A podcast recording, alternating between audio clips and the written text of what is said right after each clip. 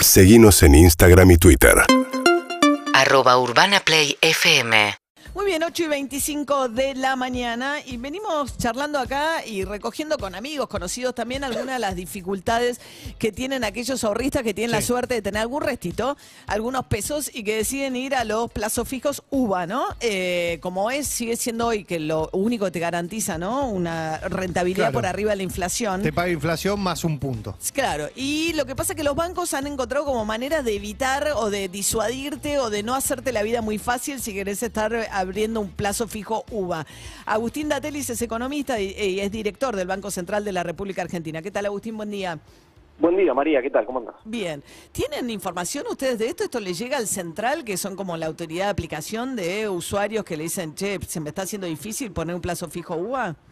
Eh, no, no, además digo, lo- los datos agregados que uno mira es que los depósitos en UBA están creciendo, digamos, ¿no? Esa, esa es la información objetiva que uno mira. Después, eh, a la hora de, de que hace cada banco y con cada cliente, entendemos que también el tema de las colocaciones en UBA eh, es para un público quizá un poquitito más sofisticado, digamos, el gran público quizá está acostumbrado a el gran público minorista, digo, a hacer eh, colocaciones en, en tasa tradicional como fue toda la vida, pero eh, obviamente que esta alternativa de los créditos UBA, de los, perdón, de los plazos fijos UBA, es eh, más atractiva por lo que acaban de decir, porque te garantiza una tasa de rentabilidad positiva que está siempre atada con la inflación. Pero no, no, no, no, no tenemos información de que haya bancos disuadiendo al público para No, hay, no hay, por ejemplo, varias formas. Hay, hay bancos que no lo incluyen en el home banking, entonces dicen que hay que ir personalmente o hablar con el oficial de cuentas. Hay bancos que dicen es solo para personas físicas y no para personas jurídicas. Hay bancos que dicen la colocación máxima es de un millón de pesos. eh, Y podés colocar, hacer una colocación como queda inmovilizado durante 90 días, hasta que no terminen esos 90 días, no como- podés hacer una nueva colocación. como si tuvieses un cupo de un millón de pesos máximo por, eh, para, para poner en plazo fijo UVA. Claro, lo de los 90 días, disculpa, que acaba de decir, no puedes hacer una nueva colocación, no, es que vos podés hacer una nueva colocación, pero sobre esa corren los 90 días también. Claro. Sí. No, lo que digo es que hay bancos que te dicen, cuando vos haces un, eh, un plazo fijo UVA por un millón de pesos, lo pones a 90 días, eso queda inmovilizado, entonces el banco te dice, bueno, hasta que no se cumplan esos 90 días... Cubriste tu cupo de cubrí- UVA. Claro. Ah, no, bueno, en realidad deberían, debería poder recibirse, lo que pasa es que para que eso esté disponible tendrías que esperar los 90 días desde que esa, desde que esa nueva parte se, se depositó, pero no debería haber una, imposibil- una imposibilidad de Claro. hacerlo. Lo que sí no ocurriría es que a los 90 días de la primera se junte todo, digamos. Claro. no. No, o sea, no hay un cupo máximo de plazo fijo UVA por persona. Eh, sí, hay un cupo máximo, si no me equivoco, de, de 10 millones. Ah, Pero 10 déjame- millones, sí, pero no un millón. Está bien. No, Ta- Estamos hablando con Agustín Datelis, que es economista y actualmente es director del Banco Central de la República Argentina. Bueno, más allá, eso es lo que los bancos le ofrecen ¿no? a sus, este, a sus este, clientes. Y nos damos vuelta hasta lo que los bancos, eh, lo que el Banco Central le tiene que pagar a los bancos ¿no? en, calidad de títulos y demás. Hay toda una discusión grande acerca de si la deuda argentina en pesos no se está volviendo una bola inmanejable. Y de hecho, Burjailes, recientemente, el diputado de la Unión Cívica Radical, eh, que fue ministro Conjuntos por el Cambio, dijo que tarde o temprano la bola es tan grande que va a haber que reperfilar, uso el verbo nuevamente, la deuda. Mirá, nosotros yo hace una semana más o menos desde que esto ocurrió, el inicio de esta corrida contra títulos en pesos, que venía explicando que la causa de esto estaba justamente en que algunos referentes de la oposición, por lo bajo, pero con peso en el mercado financiero, venían insta- instalando esta idea. Y muchas veces los negaban, incluso se generó un argumento falaz, que era que la empresa Enarsa realizó una salida de un fondo de inversión de, del Banco Nación y que eso generó la, la, la debacle de los títulos, que si bien es cierto que ese rescate existió, no tiene nada que ver con lo que pasó después. Eso, pero salió a vender títulos, lo que pasa es que dijo que salió a vender para, para una importación de energía. Sí, sí, pero además el fondo sobre el cual salieron a vender no tenía ni siquiera títulos indexados, tenía el 80% de su cartera en letras de descuento, que es otra cosa. Entonces, digo, se usó eso como argumento, que no era así, para tratar de disimular lo que realmente estaba ocurriendo, que es que desde la oposición muchos referentes con una intención de desestabilización empezaron a instalar esta idea de manera muy responsable, porque además son quienes lo hicieron ellos en su momento, con lo cual es creíble lo que empiezan a, No, a ellos, instalar. y- está bien, ellos hicieron de reperfilar la deuda en pesos al final de gobierno Macri, pero también la deuda en pesos desde que gobierna eh, Alberto Fernández, hoy dice la nación se triplicó por 5,5, hay una deuda, 6, mi- 6 billones, o sea, 6 mil millones de pesos en deuda en pesos hay. Sí, espera, varias cosas. Digo, primero que muchas veces, que es lo mismo el error que comete Burjaile también cuando habla, que mezcla deuda del Banco Central, que son las LELIC o las Notalic, con deuda en pesos del Tesoro, que es esta que se va refinanciando de manera voluntaria con el mercado financiero y que se utiliza para financiar el Tesoro. Eh, a ver, el que crezca la deuda en pesos en, una, en un país es sano. El gran problema de las economías emergentes siempre fue el endeudamiento en dólares para hacer frente a gastos corrientes en pesos. Históricamente ese fue un gran problema. Bueno, Problema sano depende cómo y qué dinámica tengas. Si estás con las tasas de interés que tenés hoy y se te multiplica tan rápido, no, hay un momento que deja de ser sano la deuda en pesos.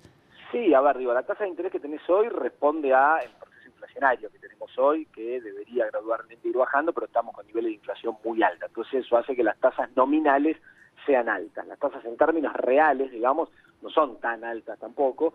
Eh, esa, esa deuda, vos pensás que la deuda en pesos que hoy tenemos en Argentina, la deuda del Tesoro en pesos, representa aproximadamente el 25% del Producto Bruto. Que alguien me diga, un país que tiene una carga de la deuda en su propia moneda del 25% del producto eh, termine en una situación de default, como pretenden in- instalar, o una situación de reperfilamiento eh, compulsivo, como pretenden instalar. No hay ningún sentido. A ver, digo, fortalecer el mercado en pesos es algo sano para una economía, el mercado de deuda en pesos, todas las economías, todos los tesoros del mundo se tienen que financiar, hacerlo en tu mercado y en pesos es mucho más sano que hacerlo en el exterior con deuda externa, que fue el gran problema que tuvo Argentina, que tuvo que reestructurar la deuda tanto con privado como con el Fondo Monetario. Hoy Sí. ese mercado de deuda en pesos se está intentando fortalecer.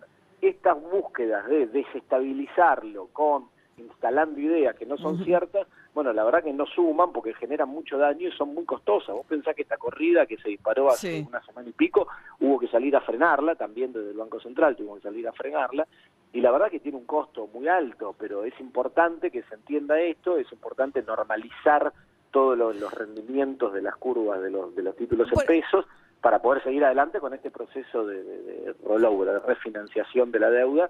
Ahora viene un vencimiento importante a fin de mes. el Bien, día un 30. fin- ahí hay ruido. con Ahora, eh, hablando del, volviendo al minorista, ¿no? El, consumo, cómo se ve afectado algunos de los movimientos de tasas y los movimientos que hace el central. Tocaron la tasa de interés, claro, uno de los, de los requisitos también del acuerdo con el Fondo Monetario es que la tasa en- de interés sea positiva, o sea, que le gane a la inflación, ¿no?